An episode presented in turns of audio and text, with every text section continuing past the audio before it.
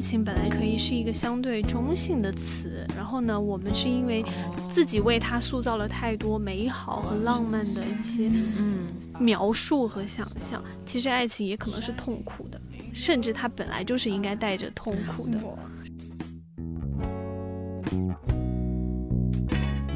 爱情这件事情确实是你投入多少，你就会感受到多少的快乐。就如果你害怕受伤害的话，其实你也感受不到什么快乐啦。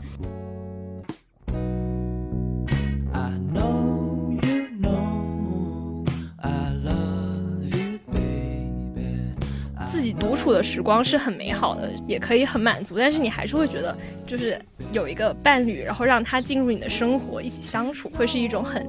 奇特的状态，然后你也想尝试那样的经历和状态。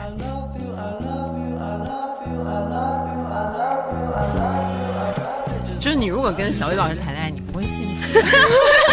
好可怕呀！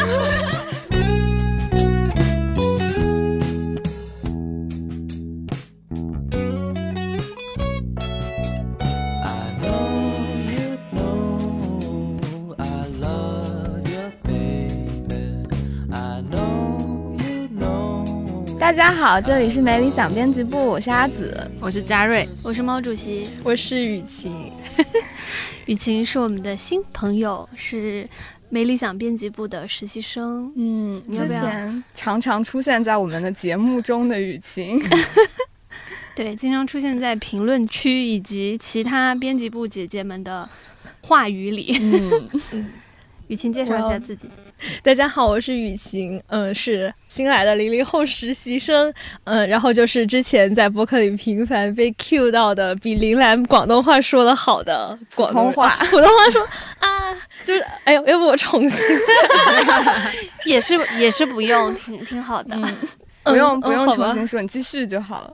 你到底是广东话说的比林兰好，还是普通话？所以就再来一次吧。不不不，你只要回答这个问题，就是普通话说的比林兰好的广东人嘛。哦，大家可以评评判一下，对朋友那个评论区留言一下，到底谁的普通话比较好？是。今天我们请到雨晴，是因为这期想聊一聊爱情。所以我们请到了一个零零后的年龄段代表，以及嘉瑞，嗯，他们两位呢是目前处于单身的状态，啊，猫也和我目前是处于恋爱当中，所以我们可以一起来聊一聊为什么爱情这么难。先请两位单身的朋友讲一讲，现在是想谈恋爱吗？为什么还没有开始进入一段关系当中呢？嘉瑞先吧。昨天我们开会的时候有聊到这个话题，是想谈恋爱，但是我就是那个没有开始找的那个状态，就是等着。对，就是昨天我们在开一个很有意思的会，然后呢，那个会上突然爆发出了一个很精彩的观点，是说，因为我们现在。都会观察到一个现象嘛，就觉得现在年轻人好像对爱情都是一副求而不得的状态，就觉得哎呀，我想要有爱情，但是为什么我找不到？但是呢，我我们那个编导，然后呢，他就说了一个大概意思，就是说，其实年轻人。不是求而不得，而是他们自己内心根本没有想求，就是他们太害怕了，就是他们很排斥，嗯，就是主动的去寻找所谓的爱情或亲密关系。其实大家都只是嘴上抱怨一下，然后其实内心虽然有渴望，但是没有人做出任何的行动。然后编导说：“那你当然得不到啦。” 嗯，我之前有一个朋友，他说他帮他们同事制定了一个恋爱计划 OKR，就是 就是如果就是互联网公司朋友应该比较熟悉这个词，就是比如说每一周你要做多少事情，你要去参加多少个什么饭局、什么剧本杀、什么什么，然后就是概率嘛，你把你自己交际圈扩大了，你才有可能认识新的人，才有可能发生一段感情。然后我就想说，啊，这样得到的东西。要也罢，所以你是在期待着，就是天上掉一个馅饼，也没有啦，就是觉得我也不知道现在这个年代跟以前有那么大的区别，反正我就是觉得要这样计划着找一段感情的话，我真的觉得就大可不必，我一个人跟我的猫过得也不错。所以佳瑞就是扪心自问，发现并不是真的想要。对，突然发现其实我没那么想要。对，但是看一些，哎，就大家都知道我平时听猫耳，就是看小说。要不要科普一下猫耳是什么？不用了，就在这些文学勉强称他们是文学文艺作品里面，你看到好的爱情的时候，你还是会渴望。但是真的放在现实生活中，就，哎，好累啊。嗯，那就是磕 CP 的时候，但磕 CP 的快乐和自己恋爱的快乐不一样，那肯定是不一样。嗯，所以雨晴。也来讲一讲为什么我觉得没有开始恋爱呢？可能我自己是感觉就没有能够遇到就是想要的人吧？什么什么呀？就是你想要什么样的人呢？就是感觉。其实我很理解嘉瑞那种感觉，就其实我觉得可能并不是说我们不想要，或者其实打心底儿会不敢去追求什么吧。我感觉可能大家还是倾向于喜欢那种自然而然的那种相遇，然后可以沟通，然后自然而然走在一起的那种感觉，就不是那种强求硬掰的感觉。就我跟小紫好像也说过，我感觉就是不是说我要成为什么样好的人才会遇见他，而是说我感觉自己活得不够鲜明，所以我。遇不见那个跟我一样理想中，他也活得很鲜明，然后我们两个很契合的人。啊，因为雨晴她还在读大学，她今年是停 gap 了一年，然后马上要去读大三，所以想了解一下你大学的男女比例还好吗？就就不太好吧？我们 对，大概好像我们学院是经管大概六比四这样，好像是六成还好，六六成是女生，四成是男生，那还不错啊！真的吗？嗯，八比二都是有的。对我们学校就是我本科的学。校我们那届还是三七，然后到了我们下面两三届就全部都是八比二。然后校长在开学典礼上就鼓励大家没有关系，找男朋友不怕丑，只要努力一定有。不怕丑，只要努力一定有。然后，然后我们就说是不怕男朋友丑还是？对对对，我想知道。就很可怕，就是在一个男女比例八比二的学校，想要找到一个男朋友的难度确实挺大的。嗯，所以雨晴还是可以有很多努力的空间，毕竟有六，好吧。啊，而且大学就至少我觉得在学校真的是一个，相对于我们已经出来工作的人来说，我觉得学校是一个很理想的，能够遇到。合适的人的一个很好的一个场所了。你你看看咱们公司，今天我们我们在我们的那个选题，就是编辑部的选题群里，发现了一个特别有意思的事情，就是我们公司可能男性也可以，甚至我觉得可以夸张一点，用硕果仅存来形容吧。我觉得真的对于工作之后的人来讲，想要遇到那个合适的就是社交环境、社交场所，反倒变得更困难。在学校的时候，就是你知道吗？恋爱还是一件浪漫化的事情，我自己觉得。但是如果到了工作中，就是看看我们的嘉瑞，就是他就现在就只能靠磕那个 CP 代糖来，然后说的我好，然后不然的话就得是像他的朋友一样，以那种 OKR 的形式对来半年认识一百位异性计划。对，不然真的很难。我真的有就前同事他们去什么世纪佳缘什么什么找男朋友，以结婚为目的去交友平台，就是那种相亲型的正经的交友平台，不是那种 App 型的，是那种真的线下然后让你去见人的那种型的交友平台。但是好像没有听说过有很好的结果，就是嗯，挺难的，花了钱也不行呢。但是坦白来讲，我感觉就是我在来看理想实习之前，还是对婚姻和爱情充满了希望的。但是待的越久，就愈发的感觉我以后可能会不会结婚，或者说找不到伴侣。完了，姐姐们要自我检讨一下。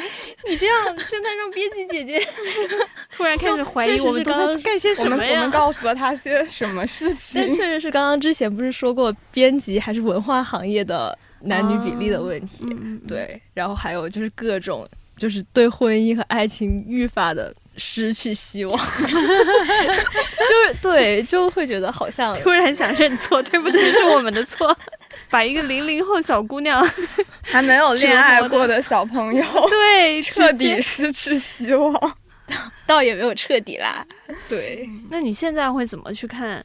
爱情呢，就先不说婚姻，因为我觉得是另一回事。但是会怎么去期待爱情？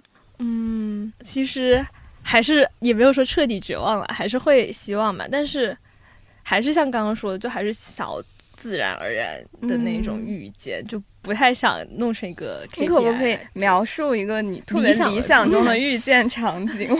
我想听听。呃，遇遇见场景，倒没有想过具体的场景，但是但是理想中的样子嘛，也是伴侣的样子。你说伴侣的样子，快快快说说。就 我觉得可能就不是那种真的会。很契合，就话题很契合，或者说在同一个领域工作或者怎么样的，但至少可以互相保持对对方的好奇心吧。就比如说他，毛主席现在的表情让我不敢，不是因为这个事情，但我听起来好难哦。就是一直保持对对方的好奇心，这个是一个要求，在我这个已经我算一下，我都快忘了我自己谈了多久。就是对我来讲，它已经变成了一个真的挺难的事情。到最后，就因为两个人太熟悉了，然后熟悉到我反倒觉得不是好奇心对彼此的好奇心让我们坚持走下来。我我的意思是，就是大概就比如说我喜欢某一个领域的事情，他喜欢某一个领域，从事某一个领域的事情，对。然后我们两个未必在同一个领域，但是我会对他热爱的东西感兴趣，所以我们可以聊的是这个东西，对。然后他也会愿意倾听我，就是觉得很开心快乐的一些事情。对，这是零零后姑娘对爱情的期待。我想听听九零后 啊，已经步入。哎呦，我对爱情的期待是跟雨晴有一点像是，就自然而然发生这件事情，我觉得是一样的。就是要么你们，比如说共同的朋友，或者一起做过一个什么事情，你们认识了。但是我是那种对人很挑剔的人，就是我一眼看到他，可能听他说几句话什么，我就大概知道这个人是不是我感兴趣的人。但是这个世界上让我感兴趣的人其实挺少的，但我一旦发现这个人就跟我有某一个点的 match 的时候，我就会很开心。就是那种懂我的那个感觉，其实很难找的。就是可能认识十个人里面就一个人能给我那种感觉。然后如果遇到这种人，我就会比较珍惜一点。然后我这个人由于就是自诩学习能力还可以，然后 research 能力还可以，我就会把这个人的所有的社交账号。你 这个 research 用的地方实在是有点微妙，这个是世间能力。没有没有，就会开始挖，就是我一旦对一个人感兴趣，就开始挖他，比如说以前干过什么，然后在各种平台上有个什么样的发言，然后然后比如说他喜欢 AKB，那我就去看一下 AKB 在干嘛，就是就是这么一个状态，感觉是有点自己给自己找话说的那个那个。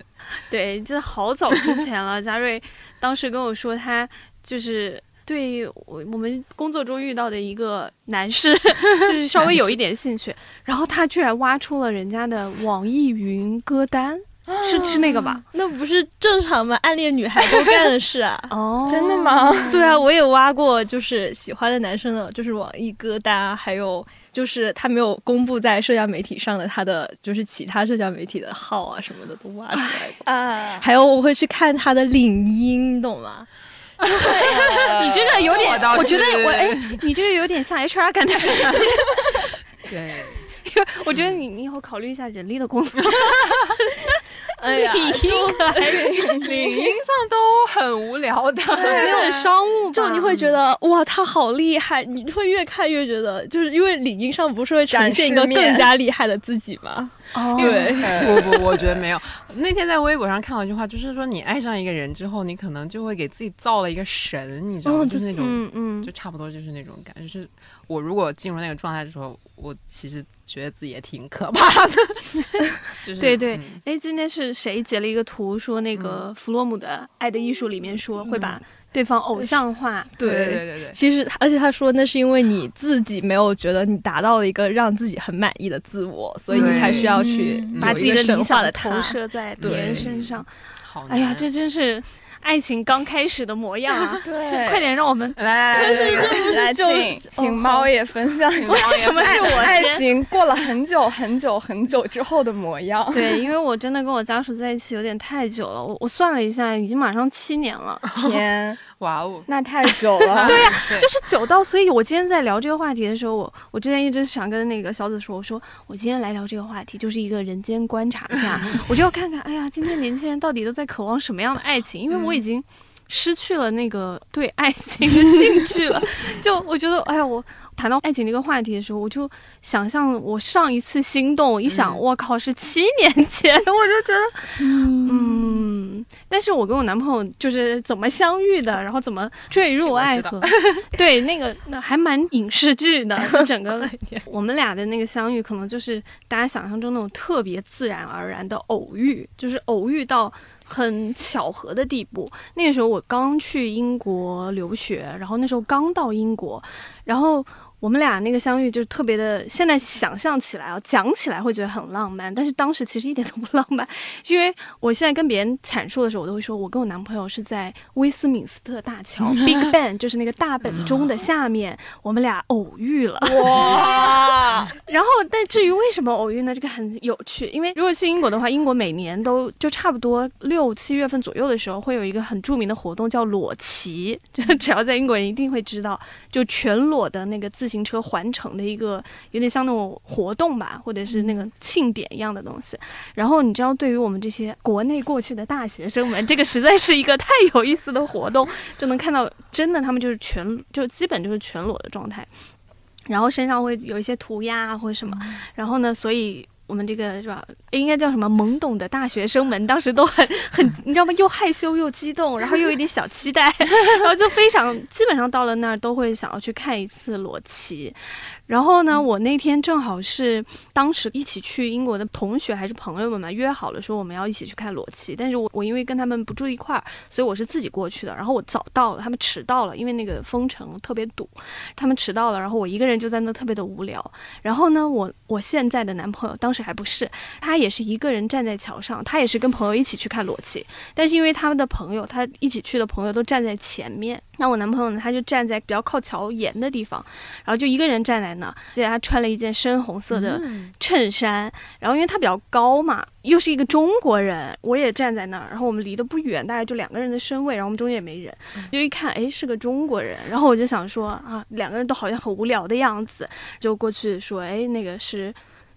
哪个学校的？对，然后先是说，因为当时你在国外问，一定都会先问你是中国人吗？然后就说发现是，然后最巧的是会问你是来留学还是来旅游的，结果一问出来，发现我们是同一个学校的，然后就巧合到这种程度。然后他正好比我高一级，他马上要就是结束要回国了嘛，那个时候。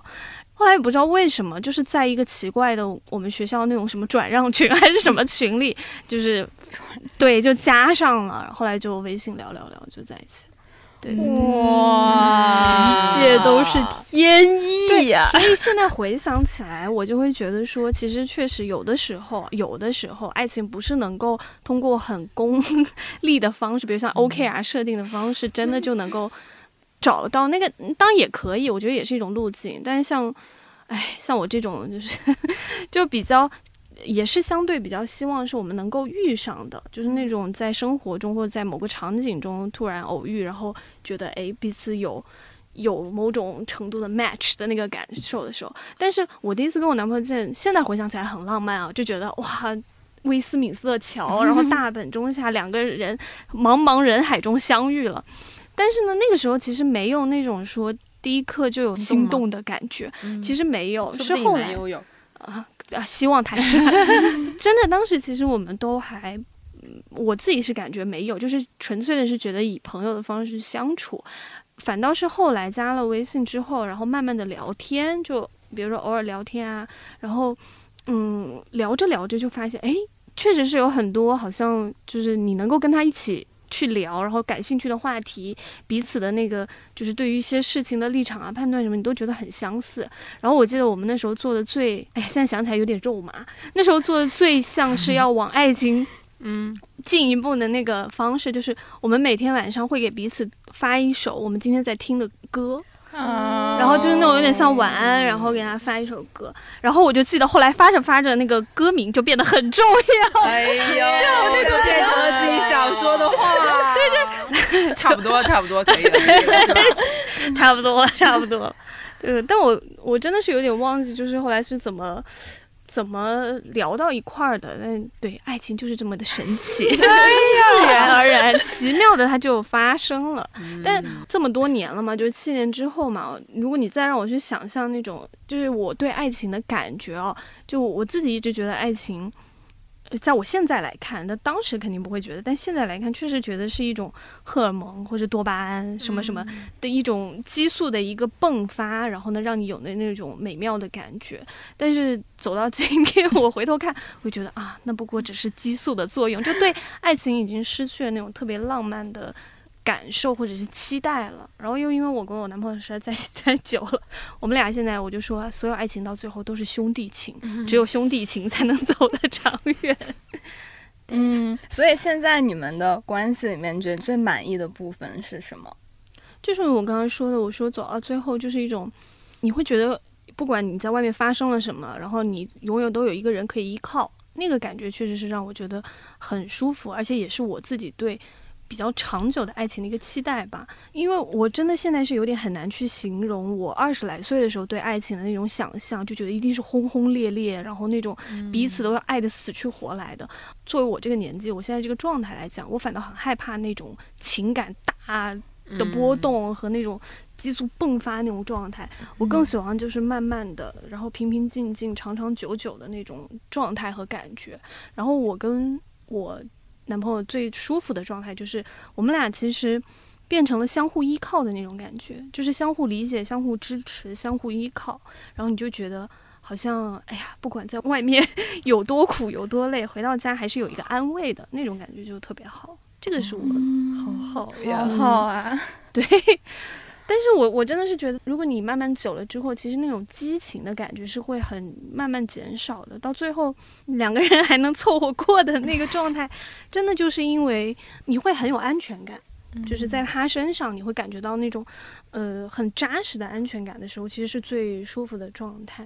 我反正已经不太相信，就是。爱情会一直持续下去。像现在，我如果形容我跟我男朋友之间的感情，虽然我开玩笑一直说是兄弟情啊，但我确实是觉得有点像兄弟情，因为有一点点像友情和亲情的结合了。嗯，所以你们之间是有那种百分之百的信任的吗？你说哪方 面？就各种方面，就是就是你会那种很安心的把自己的后背交给他的那种信任。嗯，我不知道你形容的是哪一个，就是我是觉得我是可以，就是我们两个彼此，反正至少我对他是觉得是可以百分之百信任的那种，所以我就说他给我的安全感会变成最后这份。感情里面最重要的一个基础，然后至于再往上叠的话，你可能会有其他的，比如说他对你的理解啊，他的一些小的行为啊、小的心思啊什么的，那种是往上叠的。但最基层的那个感觉，确实我不知道是不是你说的那种信任的基础，就是安全感的一个来源。因为在我看来，我觉得很多人渴求爱情，就为什么人要跟另一个人相处在一起、结合在一起？我觉得确实就是一个就是自我认知和自我评价的一个来源。就比如说。为什么我们希望把另一半伴侣偶像化，或者是叫什么？你刚说的哦，对，神话，或者是说塑造很美。我之前忘了是哪一个，可能是钟离吧，就是他的一篇文章里面就提到，嗯，不是最早，就是有一个韩国女明星叫 IU，然后她在一次采访里就说，为什么很喜欢恋爱，然后为什么希望就是。恋爱里的另一半会希望把它浪漫化的去想象，把它偶像化、神话等等，是因为当你想象到有这样的一个人爱上的是我，然后呢，对象是我，伴侣是我，你就会觉得就是恋爱里面的那种自我评价其实是一下就上升了，然后就会对自我的肯定、自信心啊或者什么，其实都会有一个比较好的一个积极的正向的一个来源。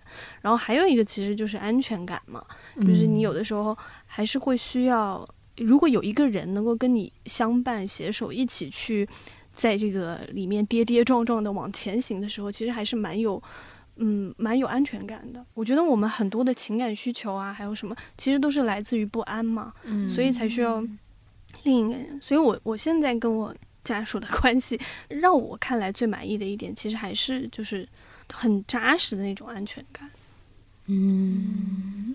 是的，就是我之前可能也说过，就是我从小就会被我妈就是外貌焦虑、容貌焦虑说我嘛，所以我其实我我是一直觉得我是比较自卑的。但是我在上一段恋爱里面，就是确实给了我一个。他会在这个方面，他他会觉得没有不好看，觉得很好看或者什么什么，不吧？呃，我也不知道说的是真话还是假话，但是大概是这么个意思，然后导致我会对自己的信心有增强一点。我也是那种就相貌焦虑非常严重，看就很小好像就知道自己没有那么好看的那种人，然后，但是我在亲密关系里面一直就维持一个比较好的状态，我觉得是跟我。高中时候的初恋男友有很大的关系，就是因为他是一个非常耀眼的人，嗯，就是那种什么理科班的班长呀，什么呃，同时又是校足球队的队长，还能在校园十佳歌手得前十的那种，就是你可能你从。七年级到高三，大家都会认识他是他，然后这样子的一个人在跟你谈恋爱的时候，真的是完全可以治愈一个青春期小朋友的自卑，确实是。虽然这个观点听上去，你现在说起来特别不政治正确，就 是你不能把你自己的评价来源来源别别别的男性，但当时下确实觉得很治愈，因为容貌相貌焦虑比较。明显之后，我也是做了很多啊，戴了牙套啊，做了近视手术啊，割了双眼皮啊，就是从物 理从我完全没有改变过，从从物理上解决了我的 相貌焦虑的问题。然后，然后，所以我那时候就想啊，如果有一个人单纯是因为我长得好看喜欢我，该有多好呀！就是这种朴素的愿望。然后现我，但是我现在男朋友就是嗯，最开始喜欢我，就是因为我长得好看，我就很满意。非常好，对我就很需要一个人每天跟我说，嗯，宝贝，你最好看了。嗯嗯对。然后像我的话，我就很喜欢他声音好听。OK，这个很重要。嗯，怪不得每天要一起要打电话打电话睡觉，就是纯靠声音维系对他的爱。没有没有，不是。但声音这个我真的是，因为我男朋友声音特别难听，因为我就是那种声非常声控，就是我没有办法接受另一半普通话不标准。我也 是，就不能带方言口音，完全不行。南方的朋友们，好惨哦！对对对。的你现在有没有感觉到我的内心，它一直在想着你啊？Oh my queen，我找在哪里？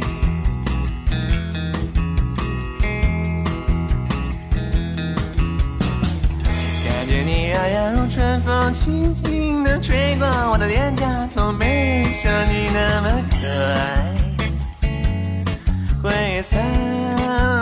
出激荡的魔力，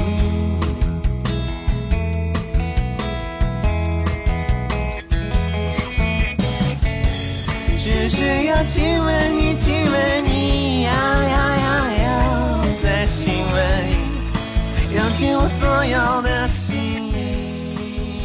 我刚刚就是听你说，想要在爱情里的期待是说双方对彼此都能一直保有，比如说好奇啊，或者是对他的事情感兴趣。我真的觉得，哇，对于我一个走了这么久的人来讲，我就觉得好难哦。就因为确实挺难，但到最后的话，嗯，当有很好，但是我不会去期待这样的一个。一个方式，我可能到最后的期待就是说，我们彼此只要能够相互理解就行了。但是我真的觉得我男朋友做的非常好的一点，就有一次我跟他有一个小小的争吵，就是他会经常发那个微博的热搜的某一个词条给我，然后就说最近又发生了什么什么之类。我那天我也不知道，可能心情不好吧，然后我就突然特别生气，然后我就说你为什么有这么多时间天天看微博热搜？然后他跟我讲了一个事情，其实还让我还蛮感动的。他说，因为他很害怕，就有一天如果我跟他说一个什么事情或一个信息，他不知道，所以对他说是因为他不想要跟我失去共同话题，所以他愿意他他才不停的去，所以当时我一下就，哎呀，我也没有想到这个，对，喂了一口，喂了这么大一口狗粮，骗骗进来啥？听听听。所以后来我就想，可能有的时候这种彼此对彼此的好奇是真的，可能是需要双方有一个人去付出一定的努力，或是怎么样。然后后来，反正他那么说之后，我确实心里还挺触动的，然后就勉强逼自己去看了看他的天气。然后其实你会发现，尤其像我家属这样的男生，比较直男的那种男生，他其实还蛮享受你去问他问题的。像后来，比如说我们最近做选题什么的，有关电竞选手啊，或者是什么什么体育界什么的，我就会去问他，然后他就还挺开心的。嗯，但这是我们仅有的，就对对方保持好奇的方式。嗯。其实会很好奇，就没有谈过恋爱的，就是会很好奇，就是男女朋友在谈恋爱的时候到底会聊一些什么内容。对，所以因为之前有一个就是有点暧昧的男生，但是就是完全没有。可以聊的东西，聊天的时候非常的尴尬，双方都很尴尬。然后就怎么怎么会这样子？之后我看了电视剧，我就想看看电视剧里的男女主角 相处的时候都在聊什么。结果电视剧里面就只有那种很激烈的桥段，完全没有就是男女可以双方坐下来好好聊天的，就是桥段。然后我就去看了《爱在三部曲》，就觉得对里面很向往。但是你在哪里能够找到一个可以跟你聊哲学和政治的男生呢？哲学系，对，所以那你们小紫，你跟你男朋友相处的时候会聊什么？就是会聊那些共同就经历的事情吧。最近我们的感情非常好，就是因为我们开始养一只猫，是他在养啊，我就是云养猫，所以每天大概有百分之八十的聊天内容都是我们要给宝宝买一个什么玩具，今天宝宝好不好呀？他有没有好好吃饭呀？就是。就是这种内容，然后我就理解了为什么夫妻到了一定程度会说什么 要生孩子才能维系下去，孩子是婚姻的润滑剂。没有，就是不是这样的，不是这样的，这是一个玩笑啦。但确实是你们共同在做一件事情的时候，确实还蛮好的，就促进感情以及有话聊这件事。我和我男朋友反倒觉得我们是什么都聊，哎，就是我们已经到那种就是。比如说，有的时候我们在工作或者在公共空间里面，你不会展示出来那一面，嗯，我全部都会投给我男男朋友，所以这可能是刚刚小紫问的，说是不是能够百分之百的信任这个人？我觉得是可以的，就是就是我们真的是那种什么都聊，就是比如说今天看到一个什么东西，比如假设我在找其他内容或选题的时候，看到一个很奇怪的新闻或者很好笑的新闻或者很什么的一个信息，我就马上抛给他，然后他也会。抛给我，就是我们什么都聊，就是基本上没有说，我自己感觉是不要期待说他一定能够跟你什么聊政治、聊哲学，聊到那种。你自己看书也行。对，不要期待，因为我觉得那个不是一个。不是说不行，但是我总觉得不对。就是你长期相处的话，你不可能只聊这些话题。就你可以去跟他沟通，这个有的时候真的是双方能不能够磨合一个很重要的点，就是在于当我把我的这个理论或我的这个立场告诉他，他发现他没有办法理解或接受的时候，我们能不能有个良好的一个沟通？这个其实就很重要。但是不用在意你们到底在聊什么话题，我真的觉得全都是废话。其实对，真的，因为我当时。失恋之后，我觉得最难过的是，就是因为我们虽然在一个城市，但我们也没住在一起嘛。然后最难过的就是，我其实日常有很多就是七七八八的小心思、小事情，然后我突然发现没有人可以说了，就这个是让我最难过的。对，嗯，对我特别理解这个。你今天听到一个什么歌，你看到一朵花，然后云彩怎么样？这这种事情太小了，就我不可能跟同事说，然后也没有那么亲密的朋友，就每天接受这，然后就。特别难过，就是那种空虚感很难过。那我现在好像也有这种感觉，就是你想跟人分享一首音乐，但是我有个很好的姐妹，就是会丢给她。虽然她每天可能就是因为要自习啊什么的，然后她会统一在下午一个一个那个回对一个 这个引用，好可怕，好可怕。闺蜜，这个这个姐妹也挺了不起的。对，我觉得说你怎么像在答高中政治题一样，一小题，二小，真的很珍惜和你的友情了。对对，像我们一般都只回复最后一条。对，我们就是就对前面就当没看到，而且或者第二天才想起，哎，对，你昨天说那个事情，或者是等到你下次他跟他说话的时候，发现哎，上面一个礼拜前没有回他的消息，然后就有点尴尬。对，然后我是知道我有一个朋友，就是我说那个同城交友，他认识了他的女朋友。他女朋友是那种喜欢哲学、喜欢宗教，然后不会听流行歌曲，只会听音乐剧，然后交响乐的那种。然后他们开始的时候，他对他的那个好奇心实在太强了，因为那么好的一个人，然后在他完全不知道的领域。然后后来慢慢慢慢两个人相处就真的很难，就是你就是你的那个知识背景架构和爱好完全不对等的时候，就变得很累。就是比如说你只想回家看一个奇葩说，但是你你的伴侣他要他要跟你讨论宗教问题，他要给你看美第奇家族，他要跟你想以后我要 serve the god，就是这种的时候就其实是很难的，对，也挺累的。那个朋友就疯了，他开始的时候还很享受这种生活，然后后来慢慢慢就真的接受不了，他说他们分手了。嗯，就是完全，就你要够着他，嗯的那种感觉是很难受的。就是你如果跟小雨老师谈恋爱，你不会幸福。好可爱呀！突然被 Q，因为我最近每天在听他电台入睡，我想说，哇，小雨老师跟什么样的人能达成同频？小雨老师可能也不跟女朋友聊这些，有点害怕。我好奇，就是你们期待自己的伴侣的时候，都是期待他特别高大的形象吗？就比你要好的那种吗？对，好像这很，好像啊，真的吗？我 我所以所以 所以我就说我是那个弗洛姆说那个自己自我还不够那个，所以要塑造出一个神话的对象，而且是那种我觉得我现在还不够好，所以我要去追逐他。我会觉得就是有一个人可以追逐是一个很幸福的事情。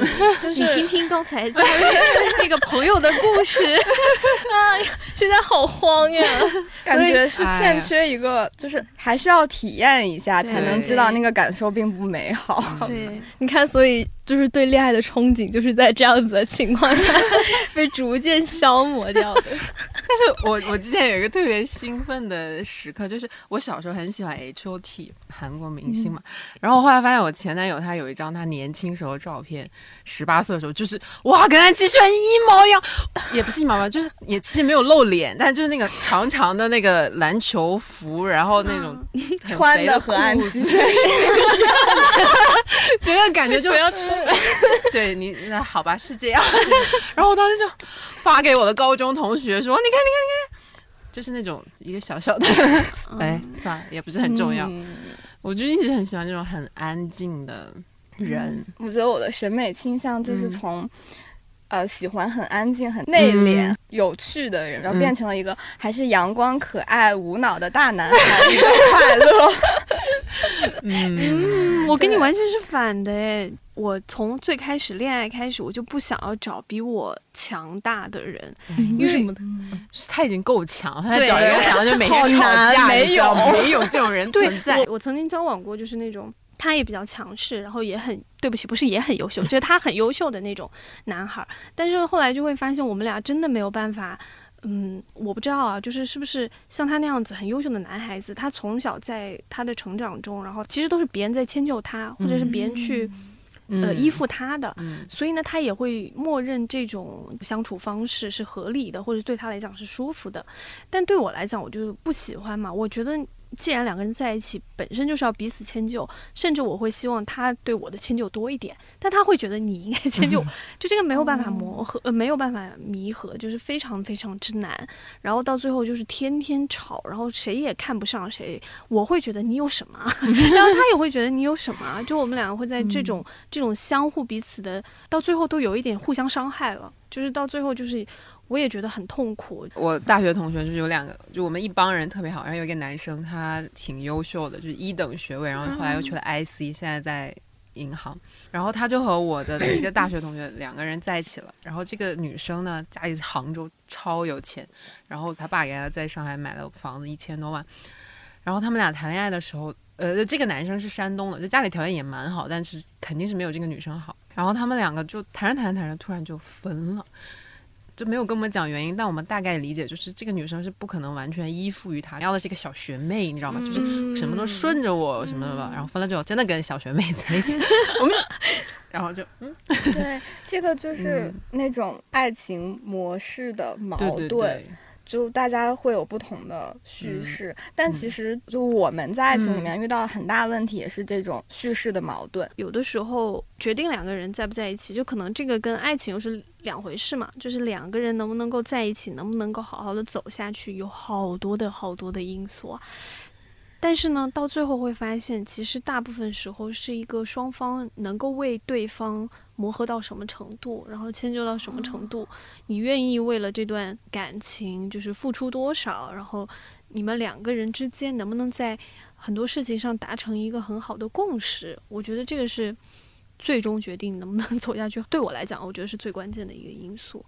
就比如说，我们最开始衡量，尤其今天很在意这种什么功绩社会啊，然后用功利性的心态、用工具的心态去想象情感的时候，你会发现，最开始你设定的那些想法和条件，就尤其是条件吧，其实到了最后你们相处的过程中，它都变得没那么重要。真的是那个鞋合不合适，只有你自己知道。有的时候人家会觉得，比如说。像我爸妈、我父母他们还好，就有的时候，比如说我的朋友，他就会觉得，哎，你以前不是喜欢这种 类型，就觉得说你难道不应该找一个所谓我们刚刚说的那种世俗定义上很成功的人或怎么样，或者说至少要跟你能够，比如说我们在那种很就那种学术夫妻，你知道吗？在很多刘瑜和周玲，脑海里跃然纸上啊，对对对，就或者说你们在某一个领域内，然后那个水平是相当的那种。但是呢，我我自己是觉得，如果现在我再去想象，比如说我现在没有我这个男朋友，然后我去再去想象我的伴侣的时候，我会发现我还是想要这样的一个人，就还是想要我现在身边的这个人，就他们想要的那些东西，都是真的都是别人的感受、别人的观感，跟你自己的感受和你自己在相处过程中能不能够满足、能不能够开心、能不能够幸福，真的完全就不是一回事。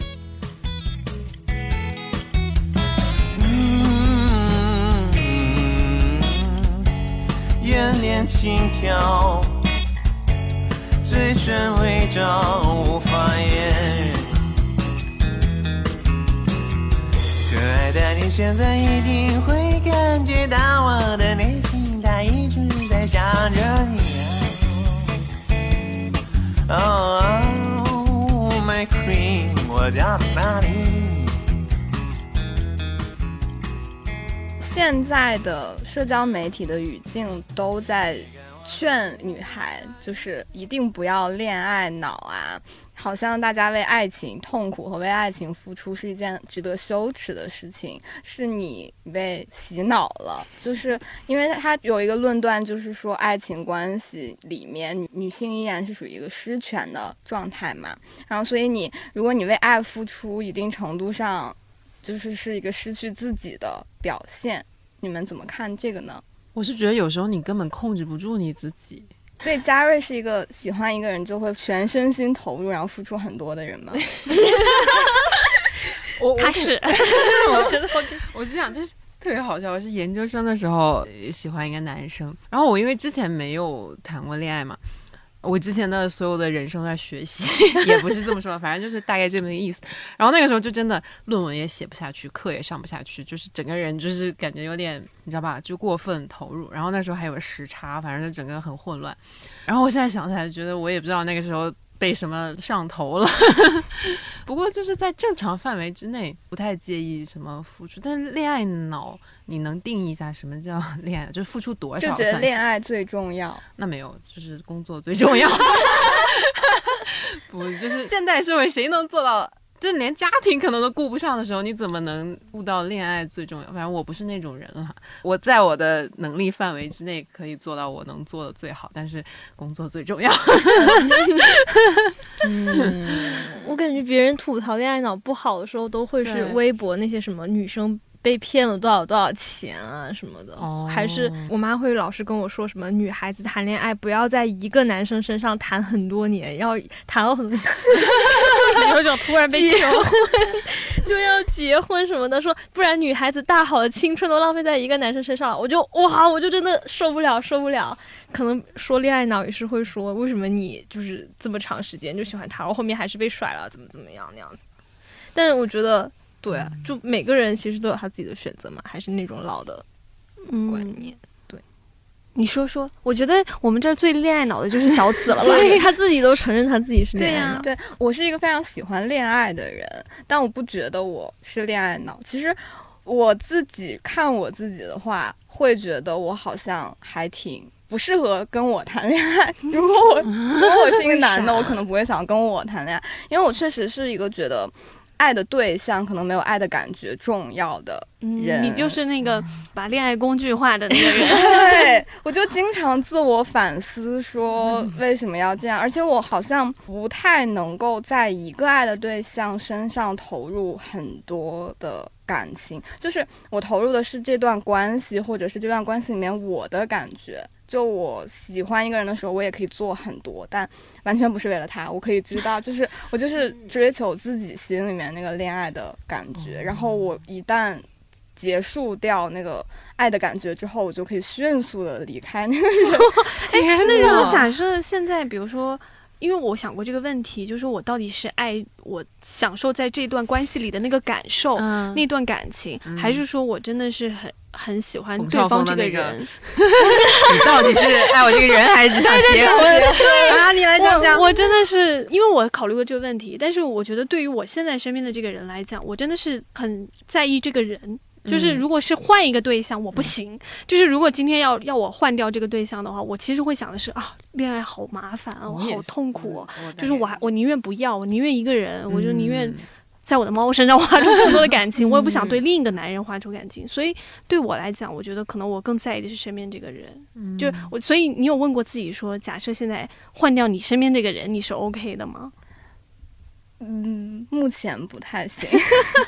对，那就目前还是很喜欢他呀，就，但是会有那种喜欢突然消失的经验哎，喜欢突然消失的经验。哎，其实我想问，如果那么多年你们的关系就是那种可以互相陪伴、互相支持的话，不是一开始说感情就激起或者荷尔蒙就没有那么多了吗？那你会在这么长的一段时间，你还会就是渴望荷尔蒙的感觉吗？不会啊，我就说，我就说我现在已经其实是反倒会有一点点害怕或者排斥所谓荷尔蒙或多巴胺突然分泌的那个过程，因为有起就有落。你懂吗？就是你还不如就一直保持一个平稳的一个状态和情绪，其实是最安。哎呀，不过这个是姐姐，我真的是到了现在这个年龄，到了现在这个状态，会这么去想。但是我在二十岁、十来岁的时候，我是很渴望那种轰轰烈烈的爱情。我就觉得我今天要遇到那个人，我们一定要哇，那个荷尔蒙突然迸发，多巴胺快速分泌那个状态。是很好的，所以我说我为什么我经常看着你说啊，年轻真好。可是我向往的也是平平淡淡才是真的爱情，那也很好。可以。对啊，就是恋爱又没有什么固定的模式，说哪一种更好。其实真的是看你在哪一个阶段，你想要什么，你渴望的一个陪伴你的人会是什么样，你渴望这段感情是什么样，那是个人决定的，没有说哪一种更好，哪一种更不好。我现在就会觉得。No，可是轰轰烈烈具体表现的形式是什么样的？要死要活啊！对啊，就是。可是每天你你就在过生活，你要工作学习，哪来的要死要活的条件 啊？你 年轻的时候还是可以要一些试试的。就比如说，就是明明第二天早上八点要上班，你还可以晚上就是出去喝到两点的那种，就是。这一个举个例子啊，对，或者就是作。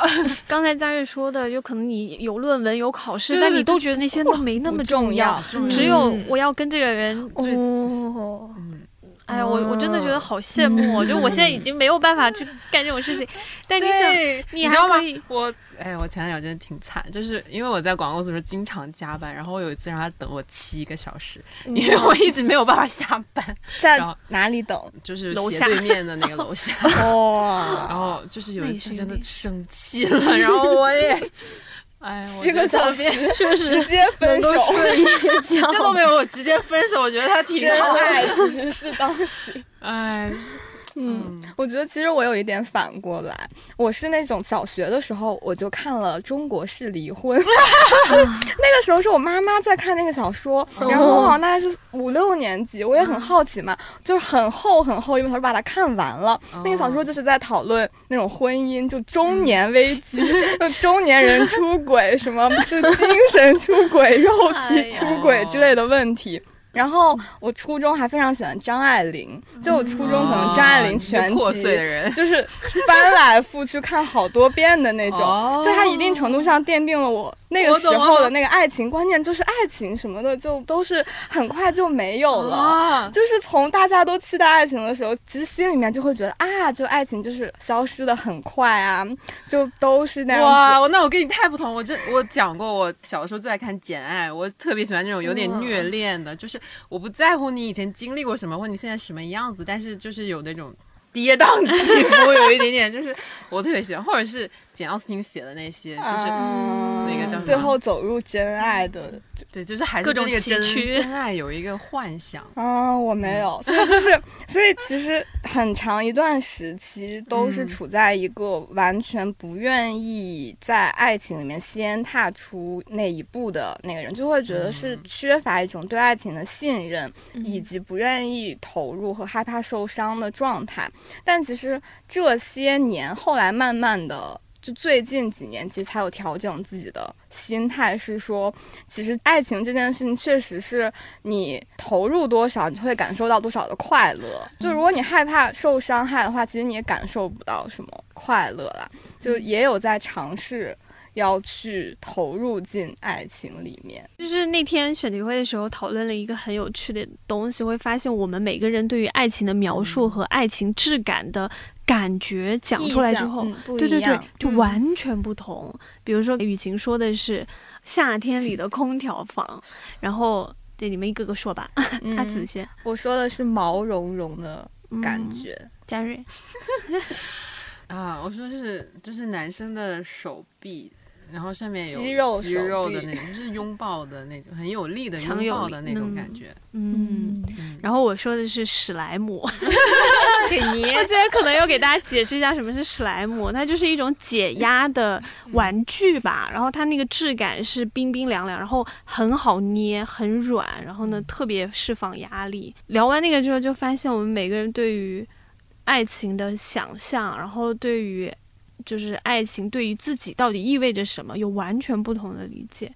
对我来讲的话，爱情就是一个让我觉得很解压，然后很舒适。然后我还开玩笑说：“我说你看，我就是一个在这么爱蹂躏 另一半的。”男朋友听了就什么反应？我跟他说了，然后我我好像还问了他，然后我说：“你你怎么想象爱情？”然后我给他举了几个例子，然后他说：“嗯，他用揉史莱姆的人，不不不，他他说他是史莱姆，他说跟阿紫很像，就是。”他也觉得是像猫咪给他那种感觉，就是软软，就是那种感觉。然后，对对对啊，然后我说我是史莱姆，他说为什么？然后呢，我说因为你很好蹂躏。然后他也挺开心的，他也没有表现出我很不满或者很不高兴。互 相揉，对哦对哦，他是抓，我是揉。对，所以大家如果有你们自己对爱情的想象或意向的描述，也可以在评论区对对对对给我们留言。嗯，我还挺好奇的，就是我想听雨晴多聊一聊你的爱情的困惑和爱情的憧憬。嗯，因为真的对我来讲，我已经快要失去那个对爱情的兴趣了。我就是我现在一想就觉得啊，恋爱真的。挺麻烦的，就是你，你想，嗯，你不仅要分出，就如果我假设我现在开始一段新的恋爱，我，你知道吗？我那天在那个计算那个成本，然后我就觉得好痛苦，我就想听了觉得好累啊，都不想谈了。不是，因为对我来讲的话，我现在会考虑更多的是说，在我现在的这个状态下，我已经工作很忙，社会压力的各种压力很多的情况下。就是爱情，它对我来讲是一个我的，就是无论是史莱姆还是对温暖的安全的 地方。然后我那天说，如果我现在要开始一段新的恋情，我首先要跟这个人有大量的就是时间成本要花在他身上，要去磨合，然后我要分出我自己的物理空间给他，就是我们可能要 share 一个一个同样的一个。住的地方，然后我还要付出巨大的精神上的，你看时间成本、情感劳动。对，然后对我来讲就说啊，要不算了。嗯，我们想听听年轻一代的，但年轻一代其实也有年轻一代的压力啊，就是虽然不用上班，但是还是会有很大的压力。就还是就要搞学习啊！我感觉就是现在不知道这么说身边的朋友好不好，但是会觉得现在看身边的朋友会有一种就为了在一起而在一起的感觉，并不是真的是就是可能不是自己理想状态的那种爱情吧，只是说我需要一个陪伴的人，单纯为了享受爱情而在一起的感觉。但是可能自己之前就是跟喜欢那个男生就是暧昧的那男生也是这种感觉吧，就需要代餐什么的，然后就会在一起。但是你相处的过程中，其实会觉得。哦，就聊不来啊，或者说，对你，你就会自己给自己营造一个氛围，但真的聊起来，或者现在回看，就会觉得，嗯，那不是我想要的爱情的样子啊。对，嗯，快，姐姐们快点跟，你纠结这个干嘛？就是，那你管人家干嘛？你说，你这一头扎进去，还要我付出这么多学习的时间，哇，合理的事情，不是？我觉得你对爱情的期待有点。放的太高了，就是可能有的时候你在你看来，你觉得他们是为了在一起而在一起，可能对他来讲并不是这么觉得。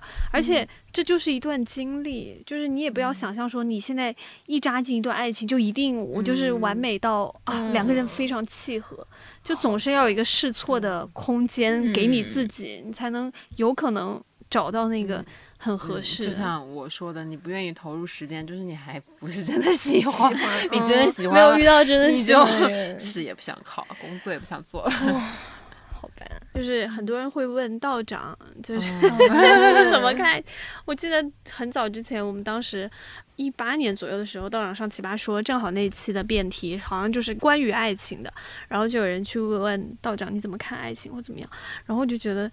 我就我觉得他的回答特别的有趣，他大概意思也是有一种那种，好像他这个人也对爱情没有什么期待，然后就说，我觉得可以说的那点是，嗯，他觉得现在很多年轻人对于爱情的想象，是因为被大众媒体给 制造出来的幻想，就是不必要的幻想，就是大众传媒给我们塑造了太多的样本，然后。那个样本可能是过度理想化、过度浪漫化，但是呢，其实 真实的相处里面真的是很多很怎么细枝末节的事情，不一定全部是美好的。哎，是不是有谁说过，就是其实是我们自己把爱情想象的太美好了，就是说。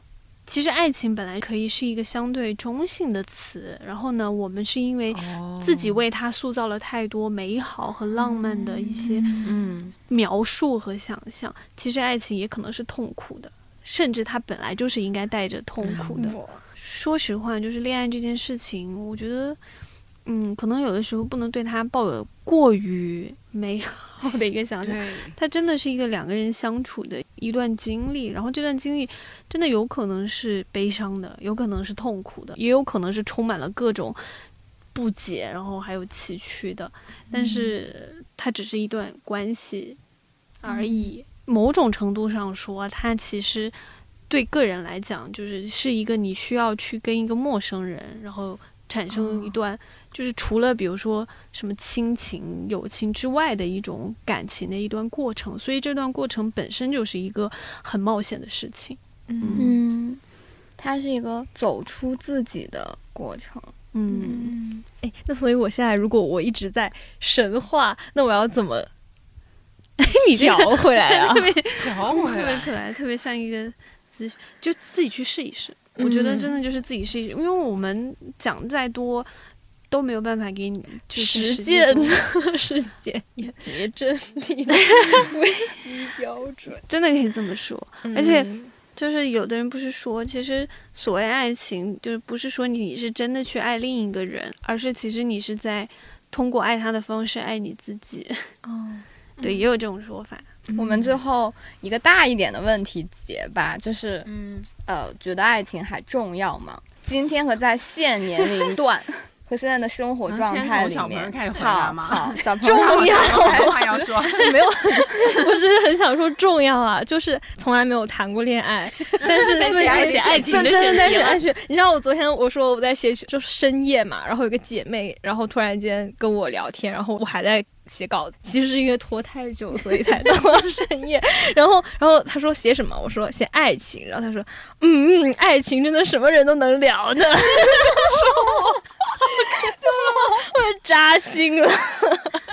真是的，对，刚刚的问题是什么？爱情还重要吗？重要啊，就是还是会觉得很多人都会说什么，就是独立女性爱情的事情真的很影响我行走江湖之类的 话，就但还是会觉得就是自己独处的时光是很美好的，也可以很满足，但是你还是会觉得就是有一个伴侣，然后让他进入你的生活一起相处，会是一种很奇特的状态，然后你也想尝试那样子的经历和状态。对，嗯，但是不愿意耽误学习，是这刀补的，看程度吧，就是，哎呀，这个这个说的好，对，爱情重要和学习重重要不冲突，都很重要。好的，所以嘉瑞呢？重要吧，但没有工作重要，也不是够了。你怎么能这样呢？你不能这样毁坏我的形象。就是你人活这一辈子，就是我可以接受孤独终老，但是如果有一个人跟我一起的话，可能会稍微快乐一点吧。嗯，猫眼呢？本来我觉得不重要，后来被你们一说，我觉得还挺重要的。就是如果我跟我男朋友之间还是爱情的话，那我就觉得非常重要。就他确实是我整个。生活里面就是七年，相当于你从毕业回来的所有的经历，它都在。对，它其实已经变成了我生命中成长和经历的一很重要的一部分了。就七年哎，哇，都跟这个人一起度过的，那当然很重要啊。无论是对我而言，还是对我们两个人，还是这份感情在我的生活中所扮演的角色来讲的话，我觉得都还蛮重要的。刚才就想象一下，如果没有这个人，我跟嘉瑞那个情绪很像是，那我每天就是那种琐琐碎碎的小情绪，到底应该跟谁去分享呢？这个的交流，这个的连接，这个情感上的连接，我觉得非常的重要，就是。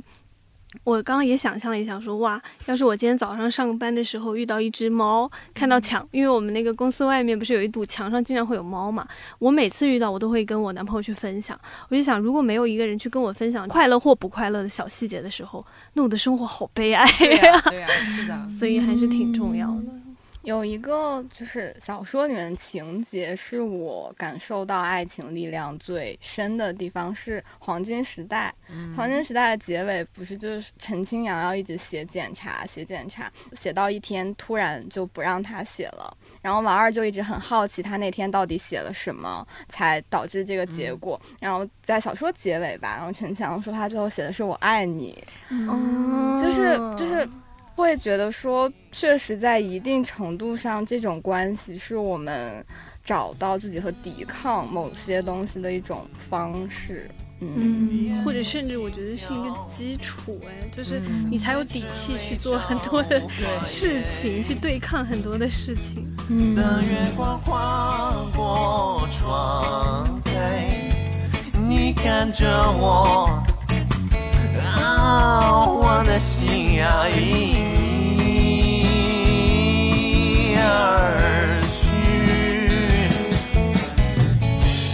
只是要亲吻你，亲吻你，呀呀呀，要再亲吻你，用尽我所有的情意，抱着你，抱紧你，再抱紧你，偷偷。这一次我绝不会放手不留余地，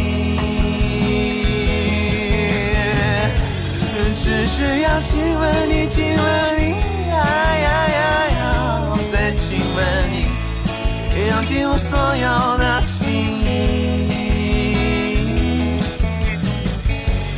抱着你，抱紧你，再抱紧你，偷偷。这一次我绝不会放手不留余地，这一次我绝不会放手不留。